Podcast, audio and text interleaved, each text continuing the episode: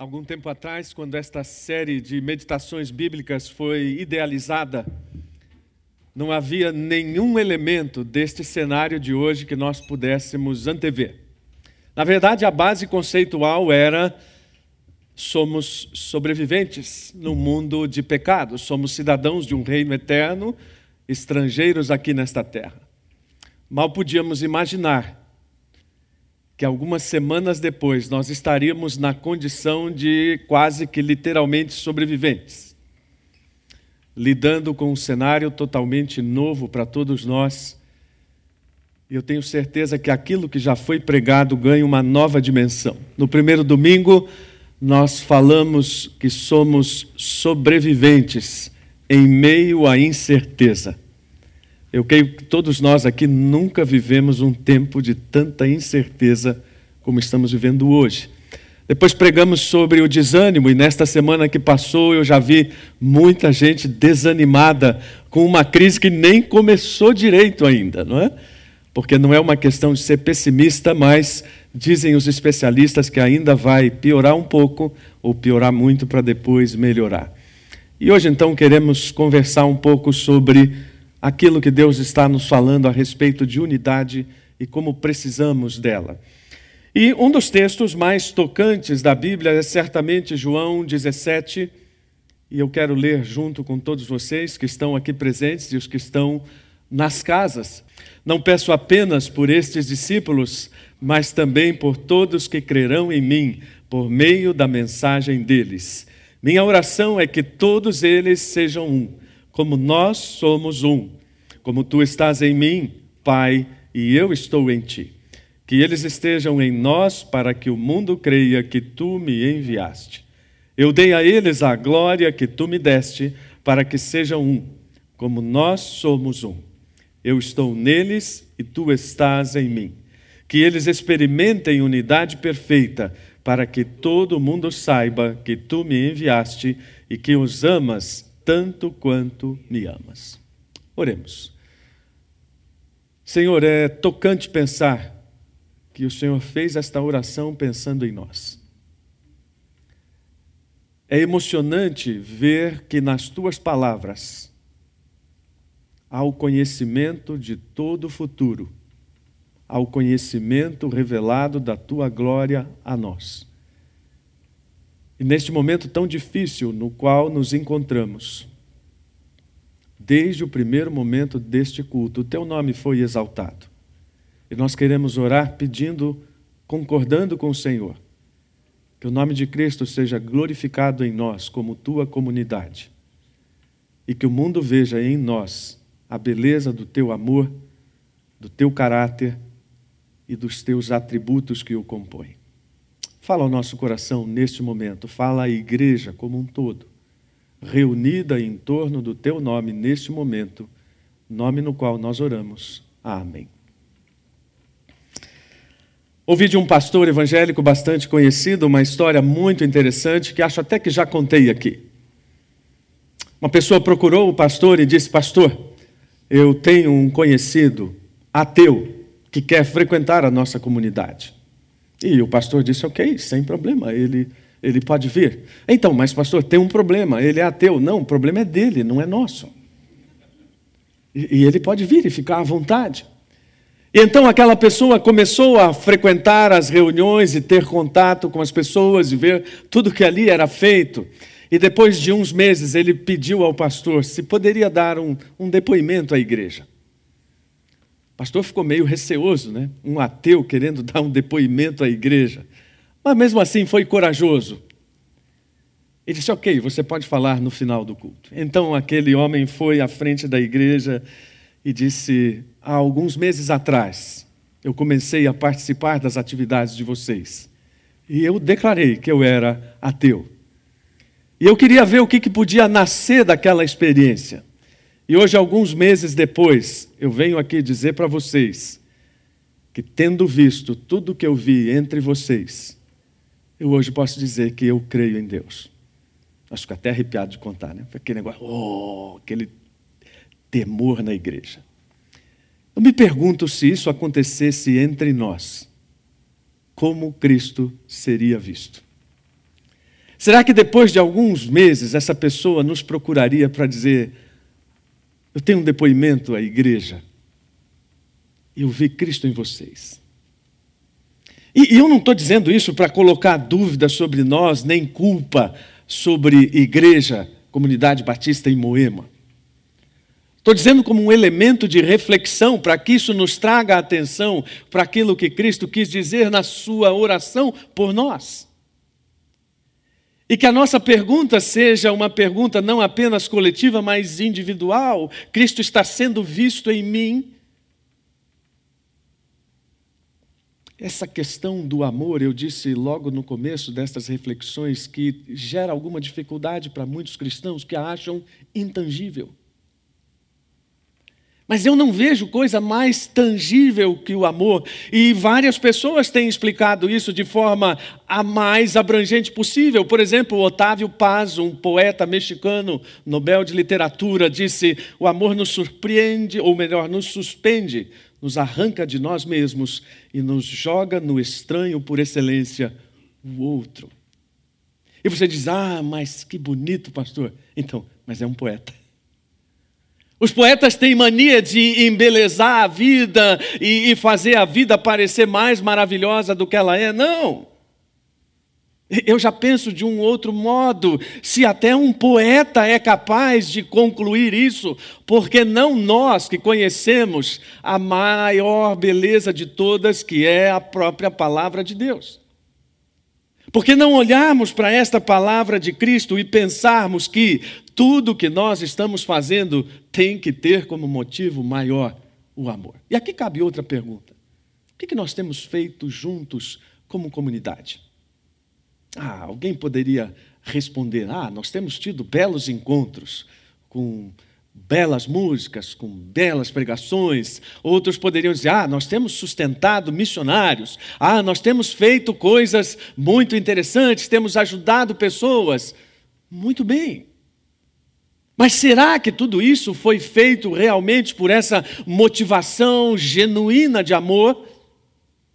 Você pode coçar o cavanhaque, como o Nelson está fazendo, e dizer, mas ah, qual é a diferença disso então? A meu ver, é muito simples. Aquilo que a igreja faz motivada pelo amor de Cristo é diferente daquilo que o mundo faria por uma razão: o mundo não conhece Cristo. E isto fica muito claro de demonstrar naquilo que nós vemos do texto, porque podemos afirmar a partir dele que nós sobrevivemos à desarmonia do mundo. Aliás, o mundo clama por harmonia, mas só encontra essa harmonia nesses momentos trágicos, né? Creio que vocês já devem ter visto pela imprensa os italianos cantando nas sacadas conjuntamente. Puxa, mas os italianos não podiam cantar isso fora do momento de tragédia? Nós temos belas páginas da história, por exemplo, de sobreviventes do Holocausto dentro dos campos de concentração, criando orquestras com instrumentos, instrumentos precários, fazendo coros com pessoas desnutridas, clamando por essa unidade, mas em meio à tragédia. O mundo clama por uma harmonia que transcenda a tragédia e nós, como crentes, nós temos as respostas, os elementos para isso. Porque nós sabemos que a única resposta possível é em unidade e no amor com que Cristo nos ama, e isso é demonstrável. Se eu tivesse que dar um outro título completamente diferente para a meditação de hoje, seria Como demonstramos o amor de Cristo em nós. Quando olhamos o capítulo 17 como um todo, nós vemos que a preocupação principal de Jesus é com o bem-estar dos seus discípulos. Não propriamente o bem-estar como hoje nossos conceitos de conforto determinam, mas um bem-estar de comunhão e de glória do Pai revelada. E uma das coisas tocantes, como eu disse na oração, é pensar que Jesus olhou para nós no tempo futuro e confiou em nós para que nós fôssemos instrumentos dessa unidade e amor.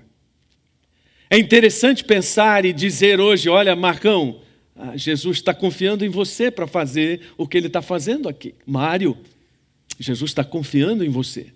Léo, Jesus está confiando em você para fazer o que ele está fazendo aqui. Elaine, Jesus tem uma confiança em você para fazer o que ele está fazendo no nosso meio.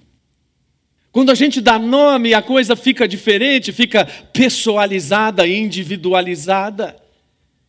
Isso ganha um novo sentido porque eu me assumo na responsabilidade de ser esse instrumento de Deus e de ser coerente com aquilo que Deus está atendendo em oração a Jesus. Nós pensamos hoje na igreja como uma realidade presente, consolidada, mas Jesus pensou na igreja quando nem sequer se falava em igreja. Você que conhece um pouquinho da Bíblia sabe que Jesus falou pouco em igreja. Isso não significa que ele não soubesse o que era igreja ou que ele não antevisse, pelo contrário. Ele estabeleceu a igreja e sobre a verdade dele ele a fundamentou e confiou nos onze que estavam ali com ele, fiéis, essa missão de transmitir para que outros crescem. É muito interessante quando nós vemos pessoas dizendo: aqueles homens que estavam do lado de Jesus eram homens falhos e sem fé. Pois é, mas no que aqueles homens foram transformados? Todos eles em mártires, pessoas que morreram por causa da sua fé e por meio de quem nós estamos hoje aqui, fazendo o que estamos fazendo e sobrevivendo por causa daquilo que eles estabeleceram como princípio de unidade, princípio de amor em Cristo. Foi através da palavra que eles transmitiram e da fidelidade dessa palavra pela fé que nós chegamos aonde estamos e que a igreja chegou aonde está. Então não há o que duvidar a respeito daquilo que a Bíblia está falando, da validade de como Cristo foi entregue e como foi enviado e como fez o seu sacrifício para que aquilo fosse paradigmático em relação a nós. Eu, particularmente, vejo com muita animação que esta oração de que nós fôssemos um vem sendo respondida ao longo da história. Por exemplo, na igreja primitiva, nós temos em Atos 4:32 a confirmação de que essa unidade foi vista, sentida e testemunhada por todos. Mas alguém pode dizer assim, mas pastor, também tinha problema lá na igreja primitiva. E hoje, quando nós olhamos para tudo que são os crentes, nós ficamos pensando, nossa, mas esses crentes, eles são tudo menos unidos. Ah, é verdade, a gente pode pensar. Acontece que a base bíblica para a compreensão dessa unidade não é a uniformidade das nossas opiniões, mas a uniformidade da adesão à verdade de Cristo. Opa, isso muda a nossa forma de pensar. Unidade aqui não significa pensarmos todos a mesma coisa, todos no mesmo quadradinho, mas pensarmos todos nessa adesão unânime à verdade de Cristo. E a própria palavra dá testemunho disso. Jesus disse: No dia em que eu for ressuscitado, vocês saberão que eu estou em meu Pai, vocês em mim e eu em vocês. Ele não disse: vocês terão todos a mesma opinião, vocês serão unânimes. Vocês nunca terão qualquer discordância no meio de vocês. Não. Ele disse: vocês estarão grudados em mim. Na verdade, e esse monte de gente grudada em mim constituirá a unidade da igreja. Isso muda a nossa visão porque começamos a entender então que essa sobrevivência ela se dá pela obediência. E começamos a compreender também que aquilo que, veio, que Jesus veio fazer no seu ministério, veja bem que está entre aspas, não foi apenas revelar o amor de Deus na sua morte expiatória ou mostrar a realidade do Evangelho. Não é que isso seja pouco, como eu sempre digo, mas é que isso se completa na verdade de que ele veio anunciar um reino. Nós falamos pouco sobre o reino. Nós esquecemos que esse foi o teor principal da pregação de Cristo. E esquecemos também que nós já estamos investidos e revestidos dessa cidadania eterna, pela qual deveríamos viver, pela qual deveríamos demonstrar todas as coisas. pela qual seria testificada essa nossa identidade de glória compartilhada daquilo que nós nos tornamos em Cristo, porque Ele dividiu conosco, de participantes da natureza divina, da reconciliação, da transformação na imagem de Cristo, dessas coisas que nos parecem tão elevadas e teológicas, é que não conseguimos traduzir na prática. Há um autor que eu já mencionei aqui, ele tem uma obra muito interessante na qual ele divide o evangelho no céu e o evangelho no chão. E ele vai estabelecendo para, paralelos entre como estas verdades teológicas, que nos parecem muito elevadas, na verdade são verdades bem rasteiras, de gente que compreende o Evangelho e coloca na prática.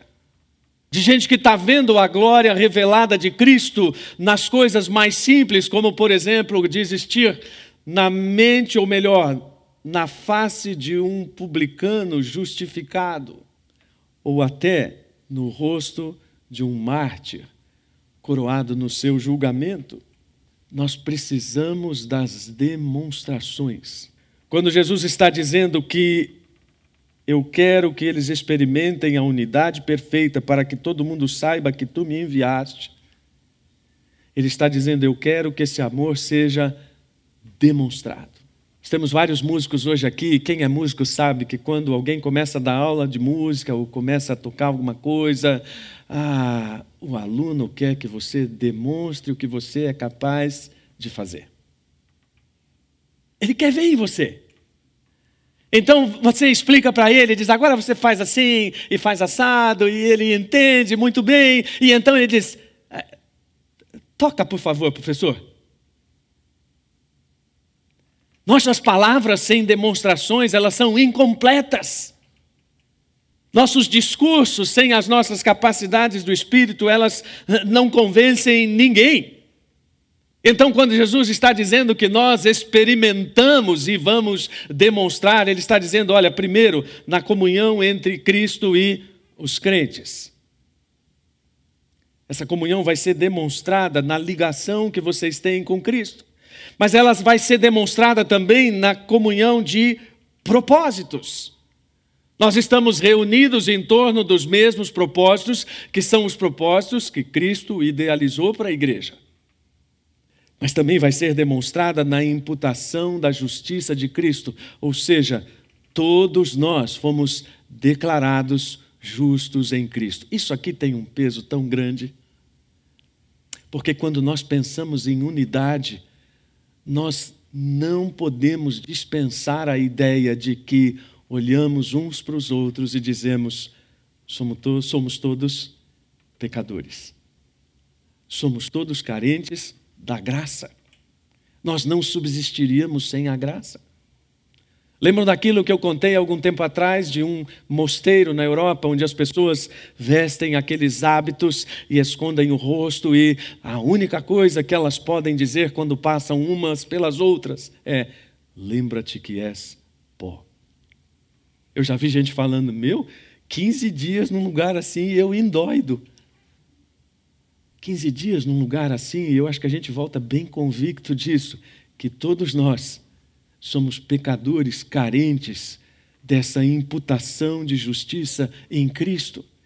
Isso nos ajuda a demonstrar para quem chega no nosso meio que nós não somos aqueles ideais de perfeição humana, não, somos gente de carne e osso, lutando com suas dificuldades e suas limitações para imitar Cristo e seguir a Cristo. E quando nós transmitimos isso, nós transmitimos vida, mas quando nós transmitimos o contrário, nós transmitimos opressão e peso sobre as pessoas. Mas essa comunhão também é demonstrada na participação dos sofrimentos. E aqui a gente chega num ponto sensível, especialmente por causa do momento que nós estamos vivendo. Não há como demonstrar o amor de Cristo sem uma identificação com o sofrimento dele. Quando Paulo diz lá em Colossenses: Alegro-me quando sofro por vocês em meu corpo, pois participo dos sofrimentos de Cristo, que continuam em favor de seu corpo, a igreja. Nós temos a compreensão de que falar no nome de Cristo sem a vivência dos seus sofrimentos, certamente representa um cristianismo incompleto. A unidade perfeita flui exatamente dessa submissão e obediência que nós vemos lá em Efésios. Uma só coisa. Aquele texto que muita gente sabe de cor e salteado, mas que não consegue, como eu disse há pouco, traduzir para elementos mais práticos e inequívocos dessa ação de Deus através da história. Eu amo a história porque a história ensina como é que Deus vem agindo, dentre outras coisas. Mas quando eu olho para a história, eu vejo também que a Bíblia repetidamente mostra por aquilo que ela fala e por aquilo que nós vemos ao longo desse trajeto de eventos, que ela está se referindo à compaixão e comunicação, tanto em obras quanto em palavras. E se não for assim, nós não vamos impactar a comunidade na qual nós vivemos, porque por uma inversão muito simples, como diz Os Guinness, nós deixamos de ser precursores para nos tornarmos imitadores. E qual é a diferença do precursor? O precursor vai à frente, como a própria palavra expressa a ideia.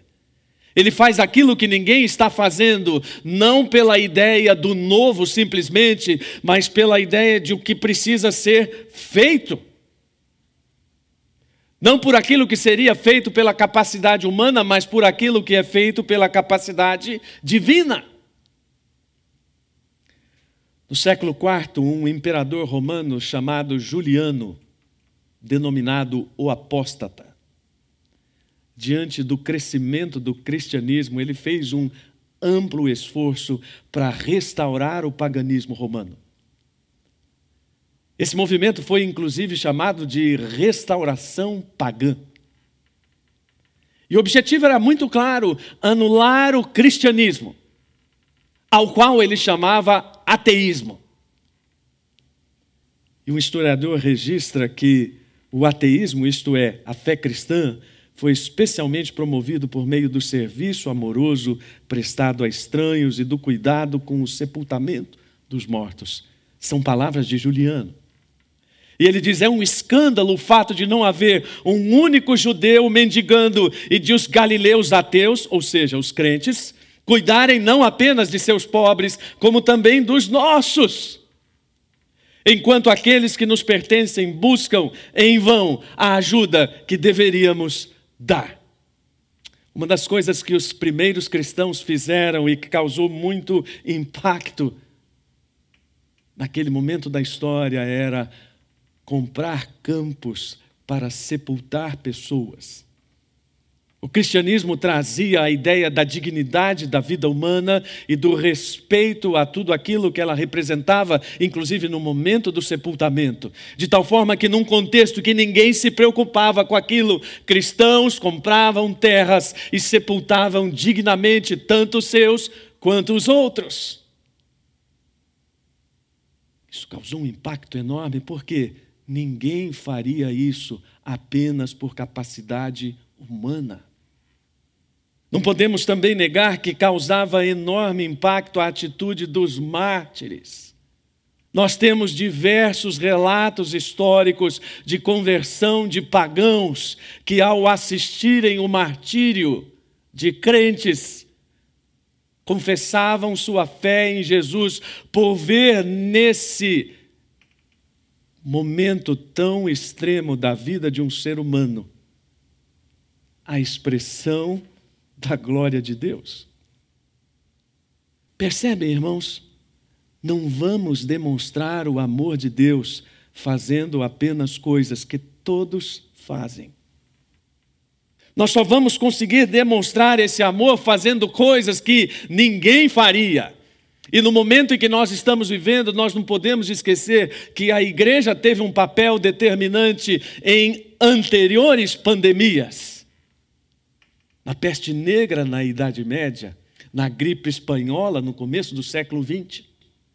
Talvez poucos de vocês saibam que muitos dos nossos irmãos morreram no começo do século XX, dando atendimento a pessoas infectadas pela gripe espanhola.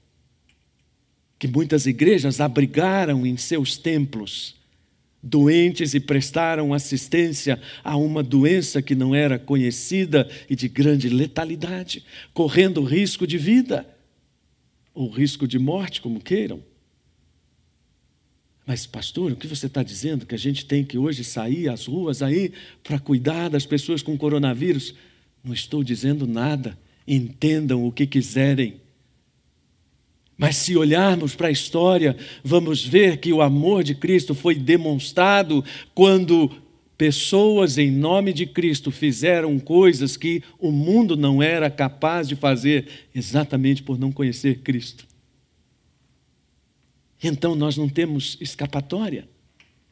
Ou nós olhamos para esta palavra e dizemos, ok, realmente entendo aquilo que está acontecendo no nosso tempo e quero ser igreja para demonstrar o amor de Cristo, ou então eu vou ser simplesmente uma pessoa que se reúne dominicalmente para dizer que é evangélica. Eu já venho falando algum tempo sobre essa questão dos algoritmos e esta semana eu li uma matéria da qual eu transcrevi isso. Um cientista da área de dados, num jornal de grande circulação, dizendo Precisamos evitar que no futuro se tomem decisões legislativas sem as necessárias reflexões para fazer algo de longo prazo e, principalmente, justo. É alguém que não é declaradamente ou confessadamente evangélico, dizendo tem alguma coisa errada acontecendo nisso tudo que está nos movendo. Aquilo que as pessoas que constroem os algoritmos, os algoritmos dizem que é justo e que são os nossos objetivos, não são necessariamente os objetivos de todos e nem necessariamente justos. Só pode ser uma pedra clamando. Enquanto os evangélicos estão surfando na onda de todas as redes sociais, não estou dizendo que isso seja errado. Só estou dizendo que a alienação é perigosa no sentido de não entender tudo aquilo que Jesus está falando sobre a nossa instrumentalidade neste tempo. Quando nós começamos a pensar como liderança pastoral em como agir em meio a este cenário novo, a palavra que nos vem, que foi usada pelo pastor André logo na abertura deste culto, oportunidades. Que oportunidades nós teremos como igreja de demonstrar o amor de Cristo nesse cenário tão difícil no qual nós estamos vivendo. Vamos nos esconder, todo mundo com medo do coronavírus, cada um escondido na sua casa, e vamos deixar que cada pessoa morra se tiver que morrer. De novo, não estou dizendo que você deva fazer ou não deva fazer. Só estou olhando para o texto e dizendo que a grande questão é viver segundo o princípio de Jesus. E que está expresso no tanto quanto me amas. A ausência de qualquer interferência ou ausência de qualquer pecado é a característica desse amor. Sabe quando você ama uma pessoa? Quando não existe barreira nenhuma. Se alguma pessoa, em nome de Cristo, no começo do século XX, deu atendimento a algum infectado pela gripe espanhola, demonstrou que não havia barreira nenhuma. E claro que isso tem sentido prático, imediato, mais amplo, espiritual em relação ao pecado. A maior e melhor definição de amor é: não existe interferência de pecado. Aliás, uma comparação fabulosa uma diferença notável entre a natureza e a graça. A natureza de um faz muitos, mas a graça de muitos faz um. O desafio da igreja cristã continua mais atual que nunca: sermos habitação visível de Deus. Pensamos exaustivamente em Hebreus nos meses passados, e este texto, que foi objeto dessas considerações, diz: mediante essa única oferta, o sacrifício de Cristo, ele tornou perfeitos para sempre os que estão sendo santificados. Nós estamos sendo aperfeiçoados nesse amor. Para quê? Para dizer que nós somos os melhores? Não. Para demonstrar que esse amor de Cristo é visto em nós. Num tempo em que todos nós estamos pensando no nosso bem-estar, é bom lembrar: nosso bem-estar está na plena comunhão com Cristo. Sabemos dizer se tem alguém aqui infectado com coronavírus? Não. Mas sabemos dizer que, infectados ou não, em Cristo, nossa comunhão é plena nele. Nós podemos olhar para esse texto mais uma vez e dizer que ele deseja que a nossa unidade glorifique a ele. Tanto André quanto Nelson mencionaram o ineditismo disso para nós, né? Uma experiência, você que está nos assistindo em casa, ah, devemos ter aqui umas 15, 20 pessoas, não mais. Mas eu fico, sinceramente, maravilhado em pensar em quantas pessoas hoje ao redor do mundo estão unidas por meio da internet, louvando a esse nosso Deus maravilhoso, no mesmo espírito. Ah, e vou dizer mais, hein? Quando a gente pensa na experiência do trono, lá no Apocalipse, as pessoas louvando, fico pensando, será que isso tudo é físico mesmo? Ou será que numa ordem global tem alguma coisa mais transcendental da gente ver o trono de um outro jeito? Não sei. Só para deixar essa pulga aí atrás de você, engordar essa pulga atrás da sua orelha. O que eu posso dizer é o seguinte: de uma maneira maravilhosa, nós vamos perceber a glória de Deus e vamos responder a ela. Mas nós já temos isso hoje. E já podemos responder a essa glória de tal forma que ela seja demonstrada em obediência e amor. Ah, como é que ama mesmo? Quando não tem barreiras. Uma experiência interessante que eu contei. Acho pouco difícil que na CB Moema eu vá um dia abraçar um mendigo. Mas em Santos, alguns anos atrás, entrou um mendigo em um dos nossos cultos. E depois ele foi à frente, porque eu chamei algumas pessoas à frente. E quando eu o abracei, ele tomou um susto. Ele falou assim: Você me abraçou? Sim, abracei. Por quê? Apesar do cheiro e da sujeira, não houve barreira. E enquanto nós não entendermos isso, amor como ausência de barreiras, nós não vamos servir, não vamos demonstrar nada. Nós vamos estabelecer cada vez mais limites de segurança que nos coloquem dentro de uma zona confortável. E por último, por meio do amor, o mundo pode vir a crer em Deus. O André pediu no começo do culto pelos profissionais de saúde que estão lidando com tudo isso. Muitos deles crentes em nossa comunidade Precisamos interceder para que eles não façam o que estão fazendo apenas por dever profissional, mas por uma compreensão de que o mundo pode vir a crer em Deus por causa disso. Da mesma forma, cada um de nós pode expressar esta mesma ideia em outros contextos e em outras realidades para a glória de Cristo. Vamos orar?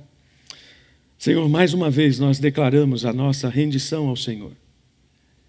E embora seja humanamente impossível pensar num amor sem barreiras, ainda assim nós queremos orar para que sejamos revestidos dele na forma como o Senhor o imaginou e como orou por nós. Senhor, abençoa a nossa comunidade para que ela seja expressão desse amor.